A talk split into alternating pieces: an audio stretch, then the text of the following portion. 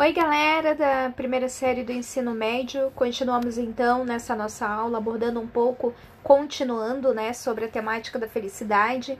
Vocês é, percebam vocês que é uma temática que ela não é tão fácil de ser finalizada e muito menos de ser começada e muito menos de ser continuada, né? Então, todos nós, a gente sabe que somos muitos, né? Mesmo sendo um só. O que, que é isso? Entre as nossas muitas realidades, né, é, de filho, sendo filho, ou mesmo sendo estudante, amigo, cidadão, né, ou mesmo torcendo por um jogo, né, ou mesmo nos envolvendo em um, em um filme, né, que nos emociona, e daí a lista, ela vai longe. Essa pluralidade toda, ela pode ser conhecida por muitos como a fragmentação do ser humano, né, por vezes algumas pessoas se dão conta de que essa fragmentação ela é um tanto conflituosa. Por exemplo, o filho sabe que deve obedecer aos pais, mas o amigo deseja ir a uma festa que os pais não aprovam, né? Neste caso, a pessoa que quer ir e a pessoa que sabe que deve obediência são uma só. É, e daí eu pergunto para você, você já passou por alguma experiência como essa, né? Talvez um dos maiores desafios do ser humano, né, seja justamente o de ter consciência de que essa fragmentação ela existe, mas ao mesmo tempo construir-se como unicidade, ou seja, como alguém único e total, ele é um processo, né, que não acontece do dia para a noite.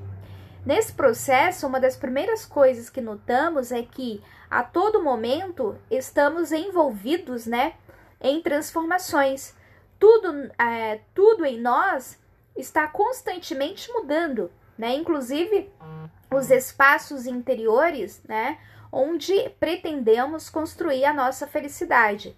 Por exemplo, agora eu vou ler um texto para vocês, né? Do mestre budista Risi Yun, né? Que na verdade é do livro sagrado do budismo, que diz que é possível compreender a mudança como algo universal a todos os fenômenos quando se percebe que nenhum deles é autônomo, Todos os fenômenos dependem uns dos outros. Portanto, quando um se transforma, todos mudam. Olha que bonito isso, né? Então, os diferentes conceitos religiosos interpretam a felicidade de, de diversos modos, né? Mas o que é comum às religiões é justamente o de valorizar a importância do conhecimento. O conhecimento profundo de quem somos provoca mudanças em nós que, que por sua vez facilitam a construção da nossa felicidade, né? E como diz o, o mestre budista Hising Yun, ele fala que é, no livro sagrado, na verdade é do livro sagrado do budismo, que é, todos os fenômenos dependem uns dos outros. Portanto, quando um se transforma, todos mudam. Acho que um exemplo muito importante, por exemplo, se tem numa família, né? Se você tem uma família ali constituída por pai, mãe e filhos, de repente uma outra pessoa vem para sua família, aquela família ela nunca mais vai ser a mesma, porque uma pessoa ela é capaz de mudar todo o ambiente ou essa transformação coletiva ela acontece. Ou por exemplo, uma família que de repente vem o avô, a avó morar, ou uma família quando de repente os pais se separam, a mãe é, arruma um outro companheiro, ou o pai, enfim, quando é, há uma transformação dessa família, né? Então há todo um movimento, né, de, de transformação. E é, uma outra temática, né, que nós vamos aprofundando então, né, é justamente dentro dessa perspectiva da felicidade, né, somos também seres de esperança, né? Plantamos nossos é, nossos pés no presente, mas nosso olhar contempla o futuro. Há, no entanto, perguntas a fazer. Que esperança nos alimenta, né? Quais são os nossos ideais? Né? E daí a gente não está falando de um devaneio romântico e impossível, né? Algo apenas para certas pessoas iluminadas e etc. Né? Consideraremos o ideal um objetivo né, que construímos a partir de um processo de conhecimento profundo, né? E pelo qual estamos dispostos, se necessário, a realizar alguns sacrifícios. Então, quando existe um ideal, quando existe um propósito, quando existe um projeto, né? É, nós estamos adentrando a um processo de conhecimento profundo.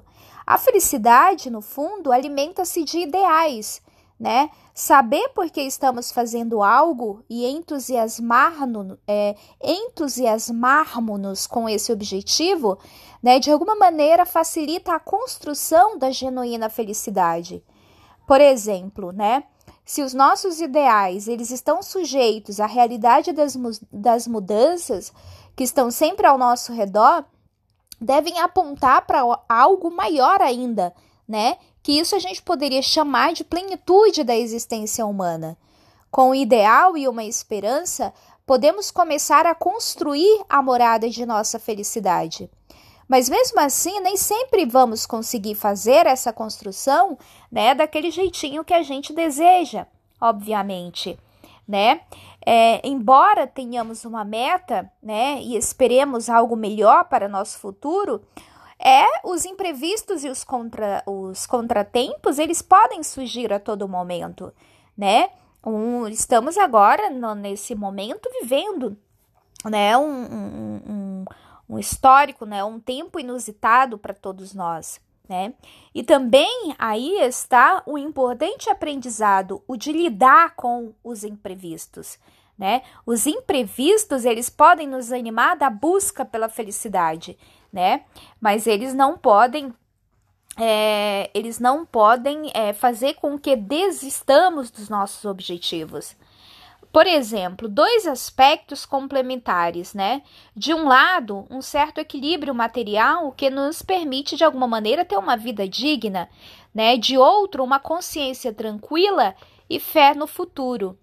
Assim, muitos descobriram que mais importante do que acumular bens materiais é dar um sentido àquilo que se tem, né? Por, é, reconhecendo mesmo o seu valor.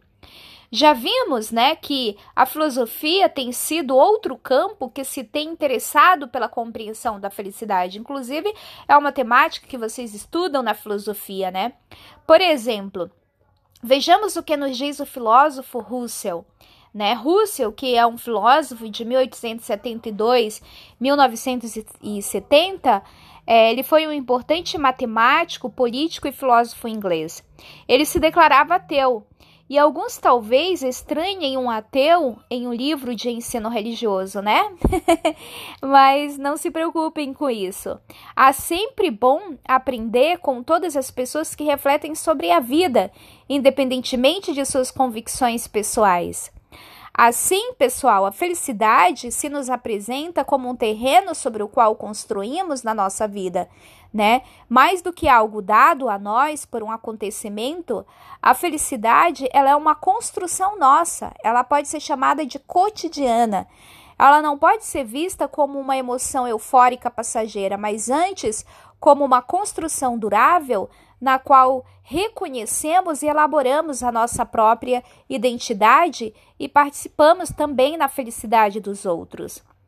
Assim, é mesmo que passemos por uma situação mais difícil ou mais dramática em algum momento de nossa vida, como a rejeição de alguém ou mesmo uma mudança de cidade ou qualquer outra situação aflitiva, não perderemos a nossa felicidade, pois ela é alicerçada em algo mais profundo que é a nossa própria existência. A felicidade é uma construção cotidiana, ela não é uma emoção eufórica passageira, mas uma construção durável na qual reconhecemos e elaboramos a nossa própria identidade e participamos na felicidade dos outros. Só para repetir um pouco, né? do como essa felicidade ela é construída a partir do nosso do nosso cotidiano. E daí, galera, eu vou pedir então que a partir dessa nossa reflexão, vocês abram o livro de vocês lá na página 42, na página 43, 44 e 45, e vocês vão ler o conteúdo proposto, que é um pouco a partir né, dessa reflexão que eu fiz com vocês aqui, e responder as questões propostas. Na próxima aula, então, continuamos com a reflexão, né, na página 46 e assim caminhando, né, para a conclusão do nosso do nosso capítulo, tá bom? É, espero, desejo para vocês, aliás, bons estudos, tá bom? E continue que a felicidade ela continue é, nos perseguindo em todos os momentos da nossa vida. Um beijo grande.